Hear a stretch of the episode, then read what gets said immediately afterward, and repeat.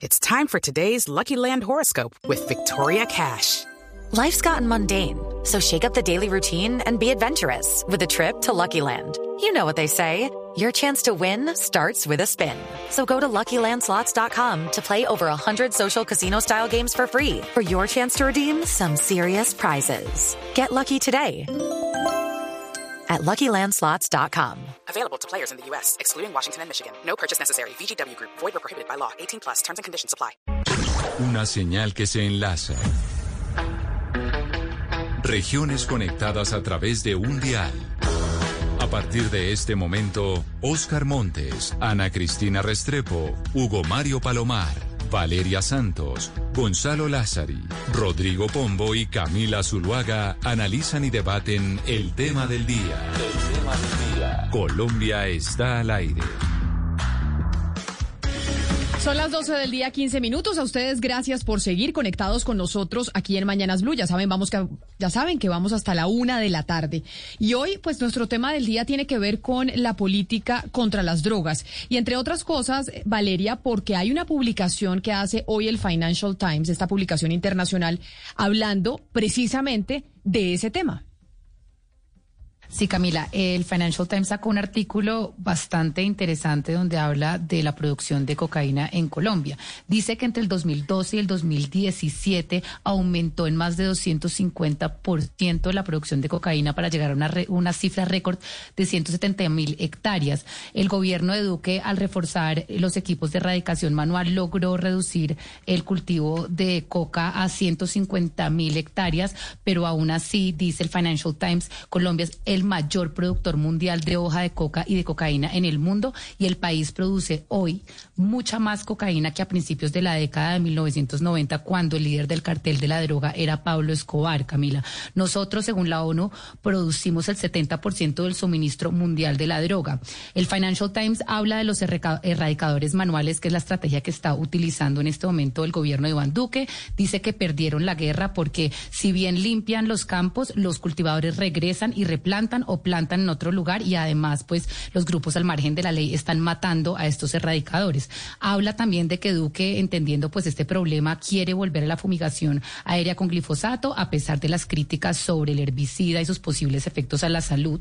Habla algo muy interesante y dice que si bien eh, el presidente Joe Biden no es un fan de volver a la, a la fumigación aérea, en caso tal de que el gobierno de Colombia decida volver y tenga los drones y los aviones listos, es muy poco probable que el gobierno de Estados Unidos vaya a decirle eh, que no y más bien lo va a apoyar en esta iniciativa, Camila. Sin embargo, habla también de que pues es muy ineficiente, muy costo ineficiente volver a fumigar con glifosato. Entonces se plantea pues la siguiente eh, pues, siguiente la siguiente pregunta, que es yo creo que la que nos planteamos hoy, si si no se fumiga los cultivos desde el aire y los erradicadores manuales pues son muy ineficientes y además están corriendo peligro, entonces ¿qué otras opciones tiene Colombia? Habla de atacar el comercio de cocaína más adelante en la cadena de suministro, persiguiendo no a las personas que cultivan, sino a las personas que ya crean el polvo, pero dice que Colombia ya está haciendo esto y que también es ineficiente diciendo que de pronto la mejor opción, Camila, es legalizar la droga en el mundo. Esa ha sido siempre la pregunta, si se debe legalizar o no la droga y nosotros que somos uno de los mayores productores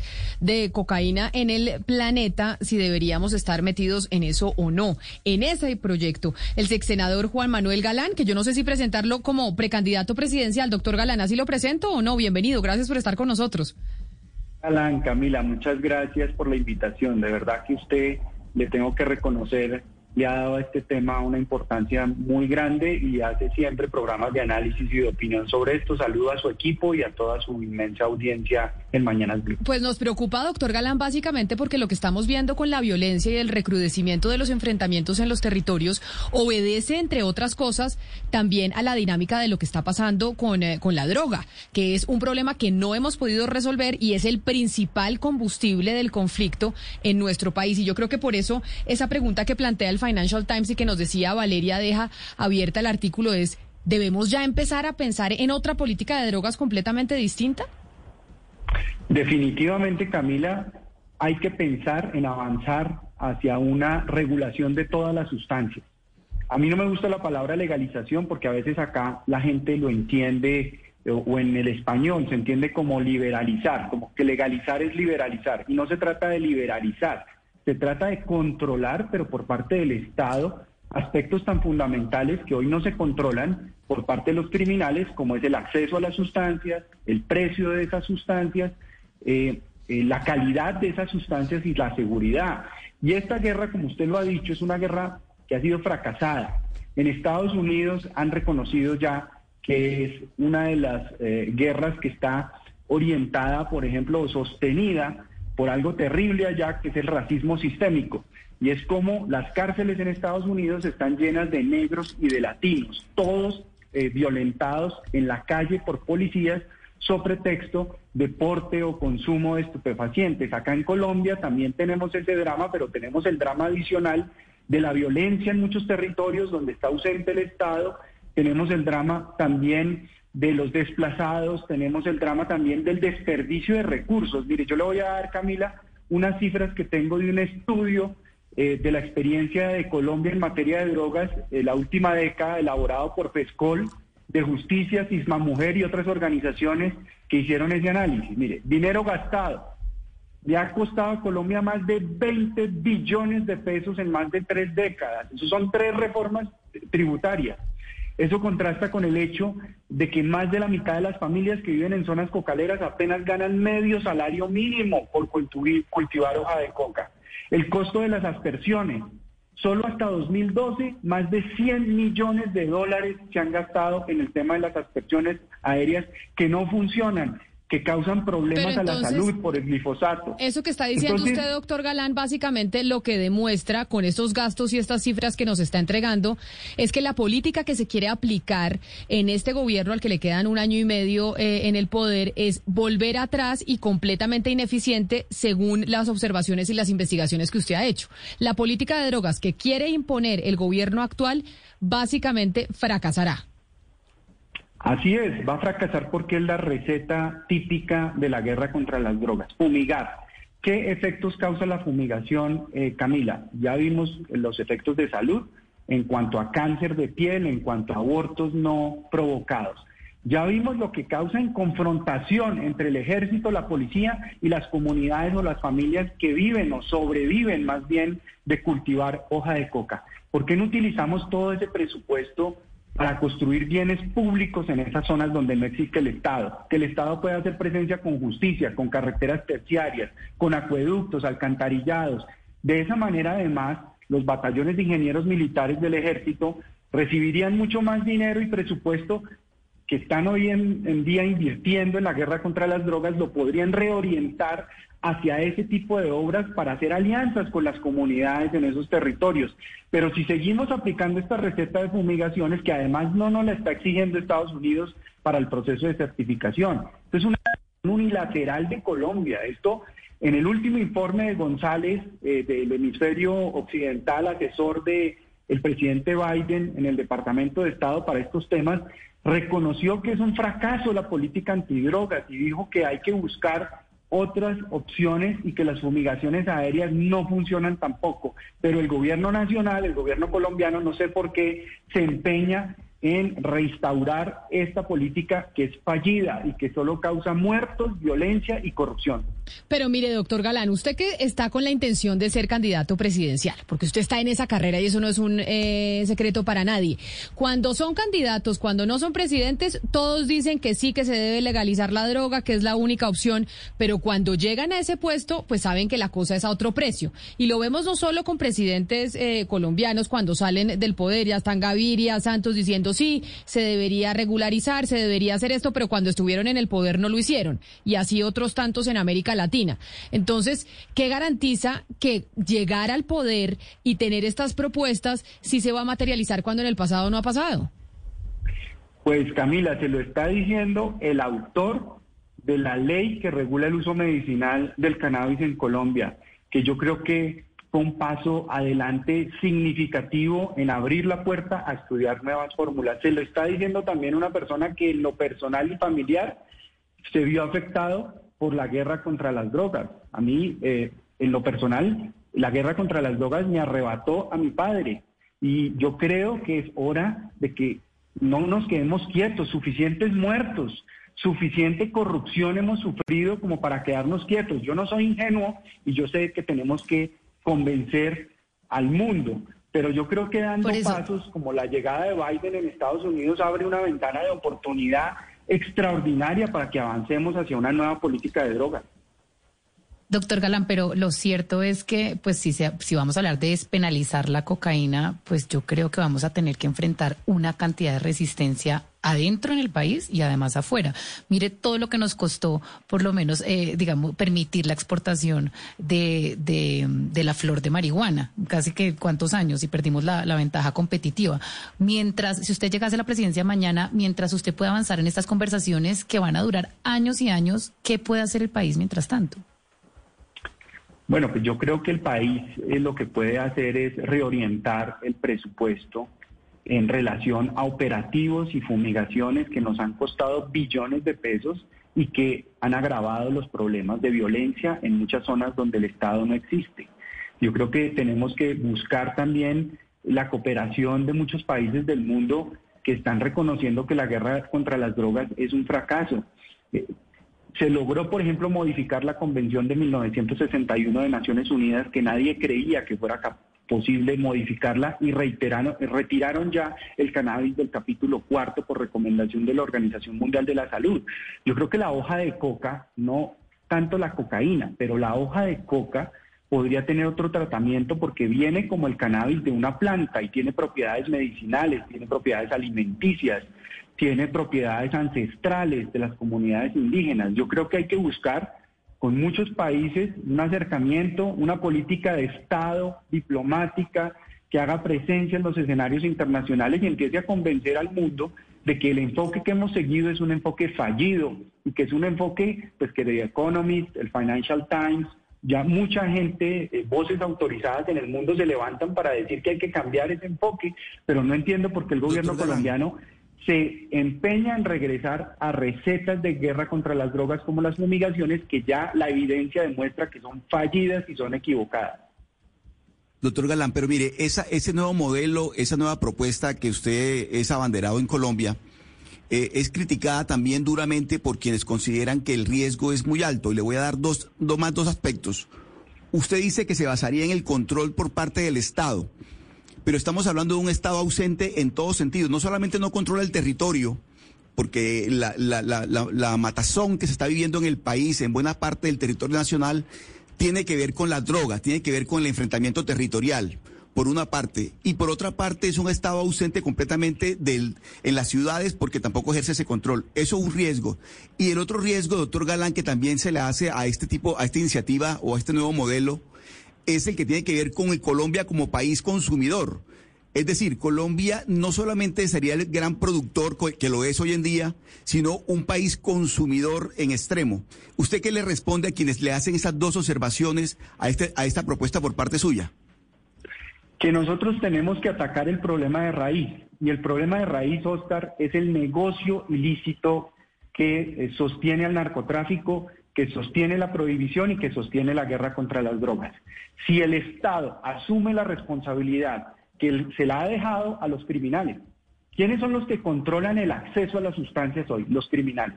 ¿Quiénes son los que determinan la seguridad y la calidad de las sustancias que los consumidores eh, tienen en esas sustancias? Los criminales.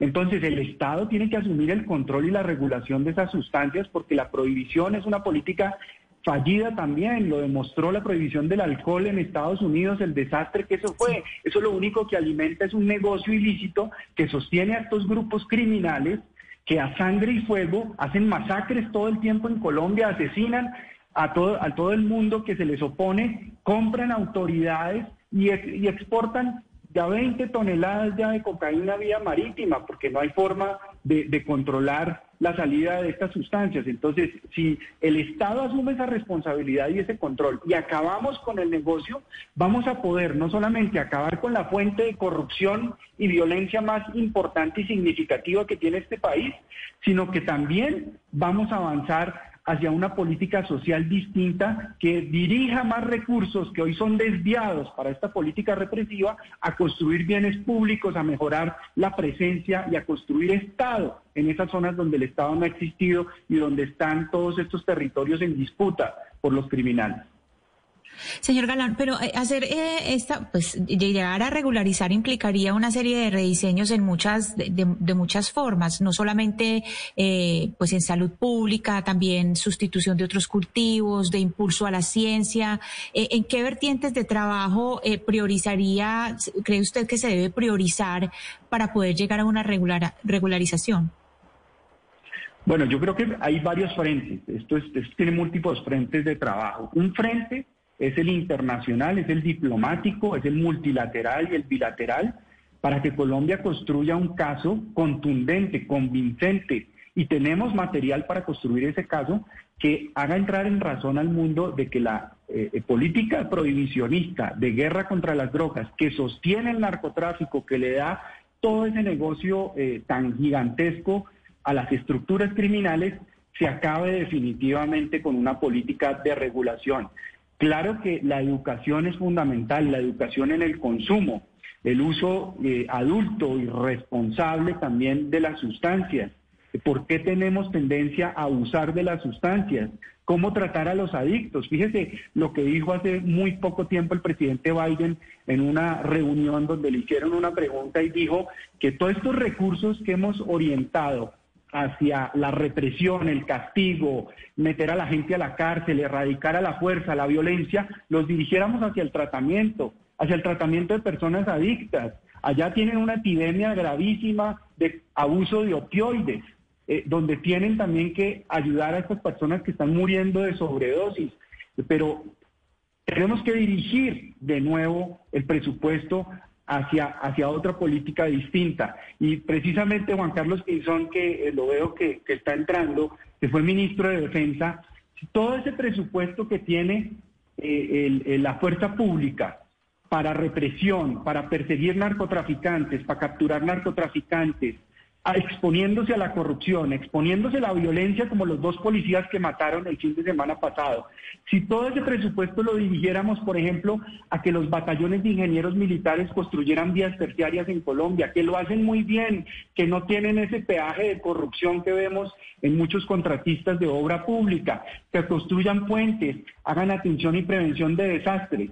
¿Por qué no reorientamos todo ese presupuesto para que la fuerza pública se vuelva aliada de la comunidad? Imagínese usted en el Cauca, en Nariño, en, el, en, el, en, el, en, el Valle del Cauca, a la comunidad de la mano de la fuerza pública construyendo vías terciarias, construyendo comunicación. Eso generaría ganarse el corazón y la mente de, la, de la población y no enfrentar con esas eh, fumigaciones a la población civil con la fuerza pública. Esto va a ser un nuevo enfrentamiento y una pérdida de confianza entre la fuerza pública y esas comunidades donde no ha existido Estado. Ya que usted mencionó al doctor Juan Carlos Pinzón, exministro de Defensa y ex embajador de Colombia en Estados Unidos, pues saludémoslo.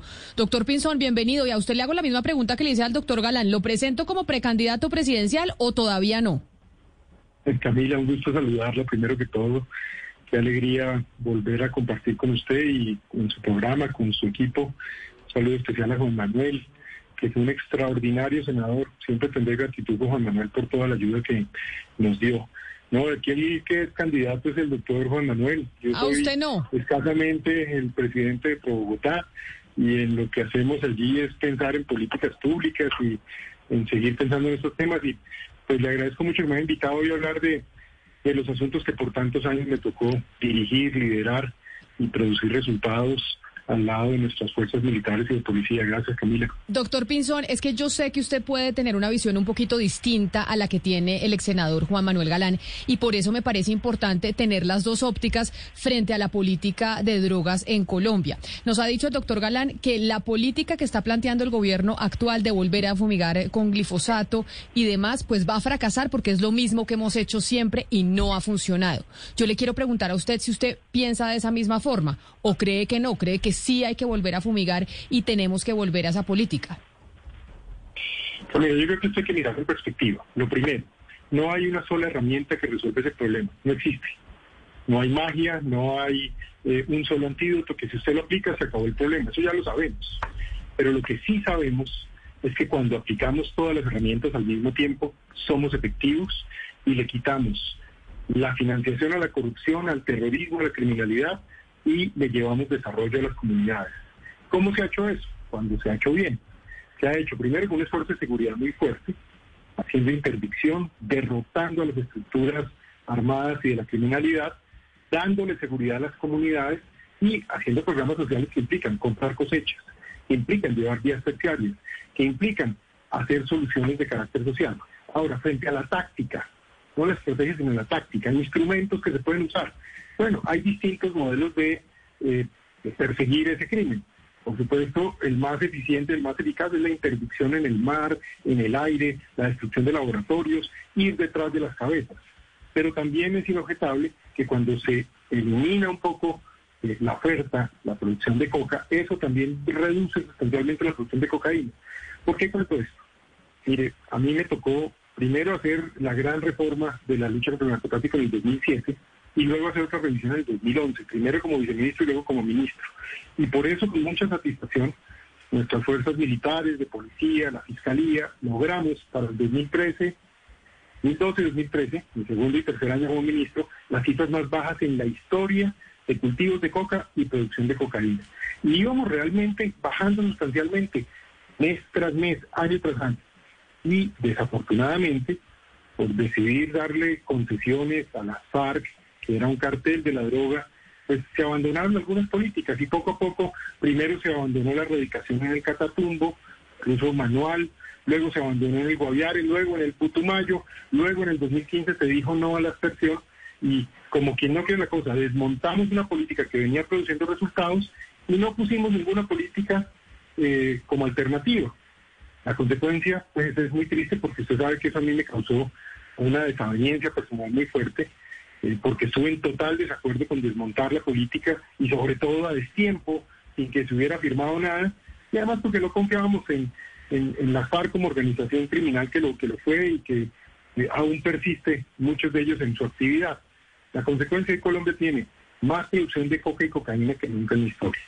Entonces, cuando se habla de volver a hacer aspersión, yo no creo que uno esté pensando que eso resuelve el problema. No, el problema se resuelve llevando más seguridad. Que el país perdió en el, entre el 2015 y el 2018 60 mil hombres. Hoy tenemos menos 70 mil hombres de los que a mí me tocó dirigir. Imagínese eso. Entonces, Pero, doctor Pinzón, Adelante, por favor. De verdad, usted Usted poniéndose la mano en el corazón, usted habiendo liderado el Ministerio de Defensa por tantos años, años en los que usted tiene sus explicaciones, pero pues en la práctica uno mira las cifras, se aumentó en casi 200% pues la producción de cocaína. ¿Usted de verdad piensa que hay alguna política represiva que funcione? Es decir, ¿a usted no le parece que ya llevamos demasiados años en Colombia y que esta guerra de verdad se perdió? Ya el gobierno de, Iván Duque lleva cuántos años en el eh, en, esto metiéndole todas los erradicadores radicadores manuales, dándole duro a los grupos al margen de la ley, y somos igual el, país que, que produce el 70% de la cocaína del mundo.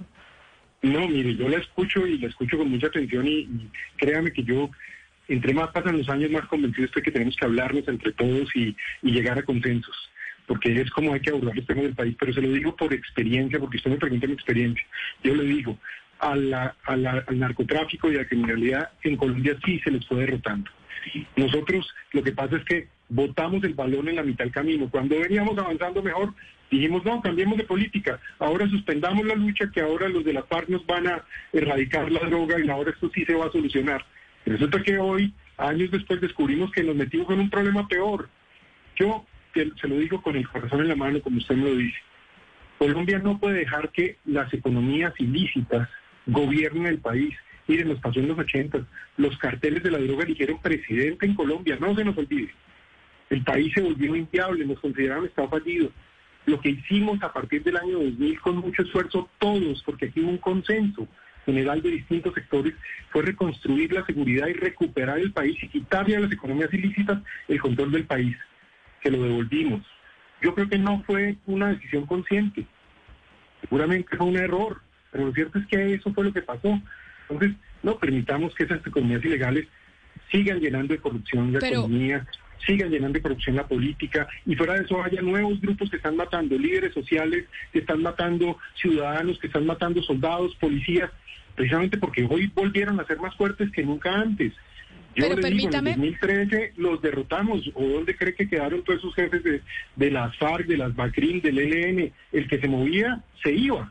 Esa es la realidad. Entonces, yo no digo que uno tiene que volver al pasado, pero sí tiene que implementar lo que ha sido exitoso en el tiempo y combinarlo, porque esto es línea fuerte y línea dura contra la criminalidad y gran esfuerzo social y llevar desarrollo. Mire, una cosa que también hoy lamento. Pero, pero, déjeme lo pero déjeme lo interrumpo ahí, Sí, doctor. Pinzón, sobre un punto que usted acaba de decir que me parece interesante ver las dos visiones.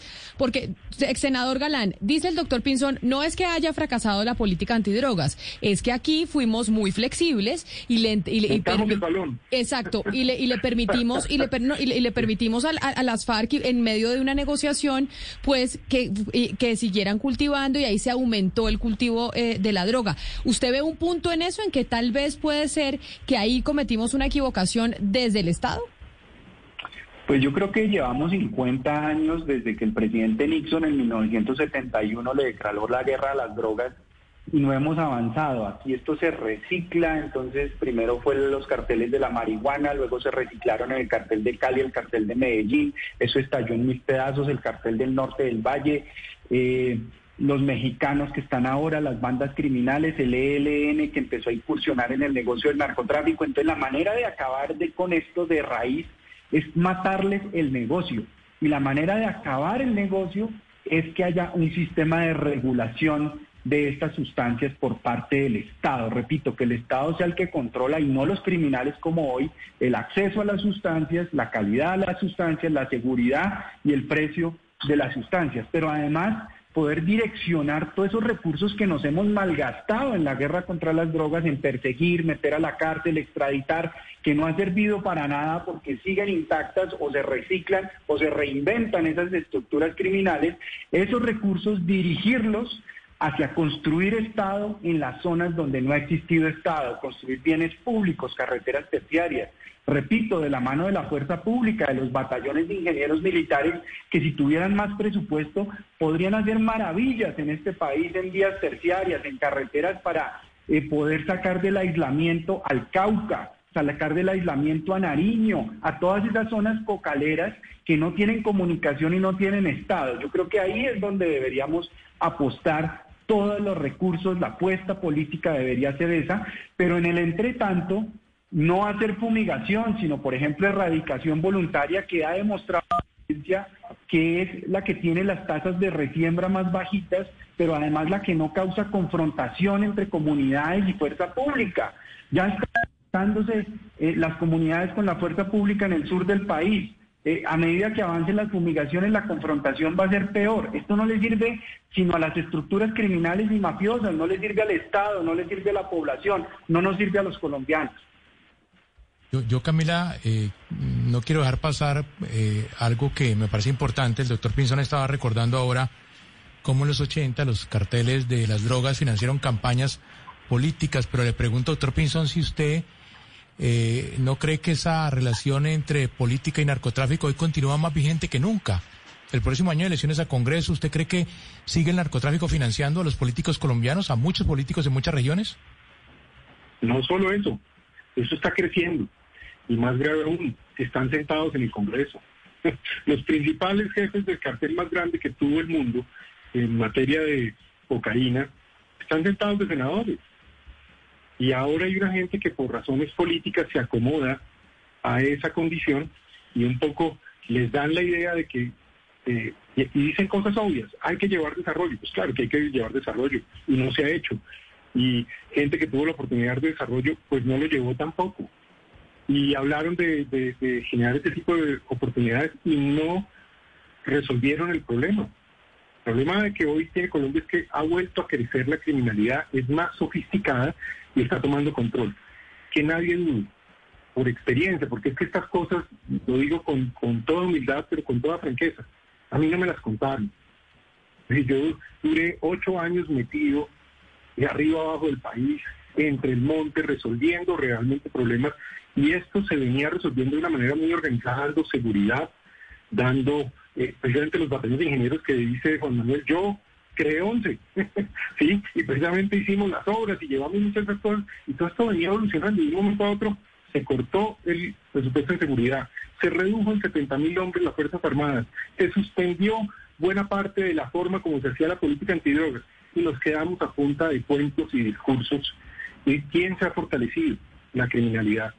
Yo, poniéndome mano en el corazón, les digo, soy economista, tuve el honor de estar tomando clase con muchos de los premios Nobel de Economía y no tengo duda, si el mundo regulara el mercado de una sola vez, y un mercado se liberaliza y de una u otra manera hay una regulación para que además se le enseñe a los niños que no consuman esa porquería, porque eso daña la vida, daña la salud, daña las familias. Pero más allá de eso, supongamos que eso se regula, se lo regula, pero eso lo tiene que hacer el mundo entero. Pero si Colombia cree que lo va a hacer solo, lo único que va a pasar aquí es que se va a seguir criminalizando el país y se van a fortalecer es los delincuentes. Eh, yo Pero, ¿no le parece? sí creo que haber golpeado a cada uno de los carteles como lo hicimos y a cada uno de los grupos terroristas le ha dado grandes réditos a Colombia. Este país era un estado fallido.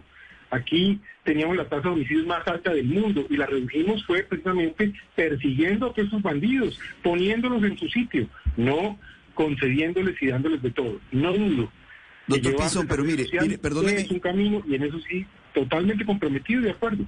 Perdóneme, doctor Pinzón, y, a ver, a propósito de lo que, de, ese modelo que usted ha defendido y que, y que promueve y que está vigente, ese modelo requiere de un socio estratégico que tenga mucho músculo financiero. Se requieren muchos recursos, muchísima plata para mantenerlo y para sostenerlo. Y ese, el mejor aliado siempre ha sido Estados Unidos. Pero una cosa es una administración republicana y una cuestión muy distinta es una, es una administración demócrata. La visión antidrogas que tiene unos y otros es muy distinta. ¿Usted no cree que en este momento, cuando están los demócratas con Biden en el gobierno, las cosas van a cambiar? Es decir, que lo que tiene que ver con la visión de la lucha antidrogas por parte de Estados Unidos en este momento ya no es la misma a, la que usted conoció tradicionalmente. Yo conozco a Biden personalmente y he compartido con él varias veces. Recuerde que siendo yo embajador de Colombia en Estados Unidos, el último viaje que él hizo como vicepresidente lo hizo, eh, tuve el honor de acompañarlo a Cartagena, precisamente que instaláramos eh, el Consejo de Presidentes de Empresas Colombo-Americanas, pensando en que la gran solución al final es promover la inversión, es promover la economía, es promover el desarrollo. Y eso fue lo que eh, realmente hemos hablado siempre. Pero Biden recuerde que es papá del Plan Colombia, uno de los padres. Biden recuerde que se, interesa por Colombia, según contaba Juan González, su gran asesor, eh, cuando ve precisamente que el M-19 incendia el Palacio de Justicia en alianza con el cartel de Medellín. Entonces, eso es lo que hace pensar que Colombia poco a poco, entre los años 80 y final del siglo XX, se convierte en el Estado más fallido de América Latina. Pero resulta que para el año 2014-2015 Colombia es el Estado ejemplo de toda América Latina. Aún lo es en muchos temas. ¿Y qué está pasando? Tiene un deterioro consistente. En el tema de la yo seguridad. No creo que uno deba vivir haciendo lo que, digamos, repetir repetir. No, hay que innovar, hay que buscar nuevas fórmulas. Si apareciera eh, una, una herramienta de biotecnología que eliminara los cultivos, si compráramos cosechas legales a los campesinos, pero persiguiéramos solamente a los carteles. Hay muchas cosas que se pueden hacer, pero lo que sí no se puede hacer es abrir la puerta y seguirle haciendo concesiones a la criminalidad, porque se están tomando de vuelta el país. Y eso está pasando paso a paso. A los líderes sociales no los matan, sino porque precisamente aparecen grupos criminales, pongan el brazalete que quieran, pongan el brazalete que quiera, a dominar esos territorios basados en sus economías ilícitas. Eso es lo que está pasando en el país. Y yo sí les digo, por la experiencia, aquí lo hicimos bien, veníamos haciéndolo bien, hombre, recuperemos el consenso. Yo creo que algunas de las ideas que tiene un hombre tan importante como Juan Manuel Garal deben ser tomadas en cuenta. Yo creo que aquí hay que mezclar digamos, distintos puntos de vista, pero hagamos un consenso. No le cedamos a los bandidos, no le cedamos a la criminalidad, ni por razones políticas ni por la polarización. La polarización pareciera que cualquier opinión que se dé es en contra de, del pasado, de un acuerdo. No, es que ya lo que hay ahí, hay es que mejorar lo que tengamos, pero no nos dejemos llevar empujados a un abismo del cual salimos. Pero entonces, pero entonces déjeme decirle al doctor Juan Manuel Galán, porque los dos hablan del presupuesto de manera distinta. El doctor Galán dice, toda la plata que nos estamos gastando en la lucha antidrogas no la podríamos gastar en otras cosas y es en inversión social si pudiéramos regularizar eh, las drogas. Y lo que dice usted, doctor Pinzón, es, veníamos muy bien hasta el 2013 y, y a partir de ahí empezamos a bajar la inversión y en, en- en la política antidrogas y empezamos a dejarle el campo abierto a los, a los criminales. Y ahí le hago yo esa pregunta, doctor Galán, sobre eso que dice el, doctor Pinzón. ¿Será que lo que pasó y el aumento de, los cultivos de coca en Colombia se debió a la falta de inversión o básicamente a que no hay manera de ganarle la guerra al narcotráfico si no es legalizando la droga? Mire, Camila, aquí ha hecho carrera mm, algo que, que se presta para equívocos en la población. Eh, algunos sectores políticos le han vendido la idea a los colombianos, poco de manera populista, que el Estado es demasiado grande, que hay que reducir el Estado, que el Estado es muy burocrático. Puede que eso se tengan razón en algunos sectores del Estado nacional, del Estado central, pero este país necesita construir Estado en su territorio.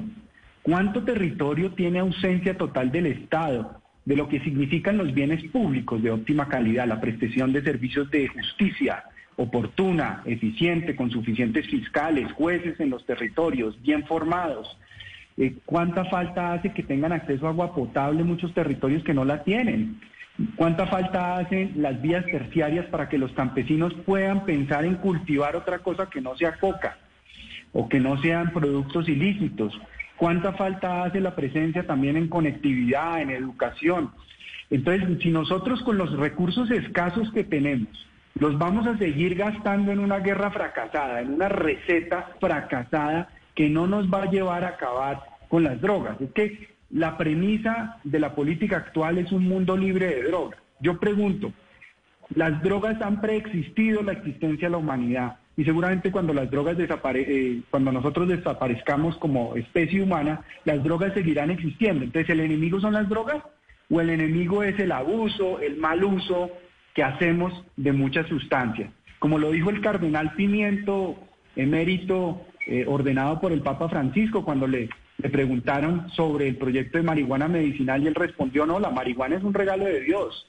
El problema es el uso que nosotros le damos a esas creaciones de la naturaleza o el mal uso que le hemos dado. Entonces, si nosotros empezamos a construir sobre otras premisas, sobre otros fundamentos, sobre la evidencia, una nueva política de drogas, vamos a lograr avanzar. Pero si seguimos haciendo lo mismo, que ya ha demostrado la evidencia, los datos, la información, que es un fracaso, que vamos a promover más deforestación, más contaminación, más violencia, más corrupción, porque es el narcotráfico, como muy bien lo decía eh, Juan Carlos Pinzón, ha sido un proyecto político en Colombia, no solamente un proyecto criminal, pero también los paramilitares fueron financiados por esta estructura criminal del narcotráfico, es el paramilitarismo del Magdalena Medio financiado por Rodríguez Gacha con los entrenamientos de Jair Klein, con complicidad de miembros del DAS, con complicidad de miembros de la policía y con complicidad de miembros del ejército. No estoy diciendo que hayan sido las instituciones, pero sí miembros de esas instituciones participaron en esas máquinas que terminaron masacrando y asesinando a muchísimos campesinos y colombianos inocentes en el enfoque de esa guerra contra las drogas, que es que, sustenta con el negocio ilícito toda esta violencia y corrupción que nosotros vivimos, la compra de elecciones a todo nivel, a nivel presidencial, a nivel de Congreso, a nivel de alcaldías, a nivel de consejos, de asambleas, de gobernaciones. Ese proyecto político del narcotráfico está vivo en Colombia y quiere apoderarse de territorios y amedrentar a poblaciones Y- y corromper autoridades. La única manera es matarles el negocio, acabar con el sustento del negocio ilícito del narcotráfico. Pero entonces ahí es donde uno dice, ¿por qué? Y, eso se lo quisiera preguntar al señor Pinzón, ¿por qué es eh, tan eh, escaso ver uno... eh, que, que uno vea que le hagan trazabilidad a las finanzas. Uno se da cuenta que hay una estrategia que es enfocada en penalizar, en perseguir, en eliminar cultivos, una estrategia muy enfocada en los más débiles. Pero cuando uno dice qué trazo, o sea, qué seguimiento le están haciendo a las finanzas, usted mismo ahorita dijo, son mucho más sofisticados. porque Porque esas finanzas siguen prácticamente intactas y eso, pues, eso es lo que mantiene el negocio, que mantienen esas finanzas intactas. Varias cosas. Eh, lo primero, mi consejo, no metan droga ni justifiquen cuando meten droga eh, eh, sus actividades. Ese sí es mi consejo personal a las personas. No, no caigan en eso. La droga hoy no solo le hace daño a la salud y a la vida, eso está, eso sí está demostrado científicamente. Eso sí está demostrado científicamente. Pero además financia criminales. De quienes me escuchan les digo, cada vez que se metan sus cosas, háganlo. La libertad yo la defiendo totalmente, es la vida privada de cada quien.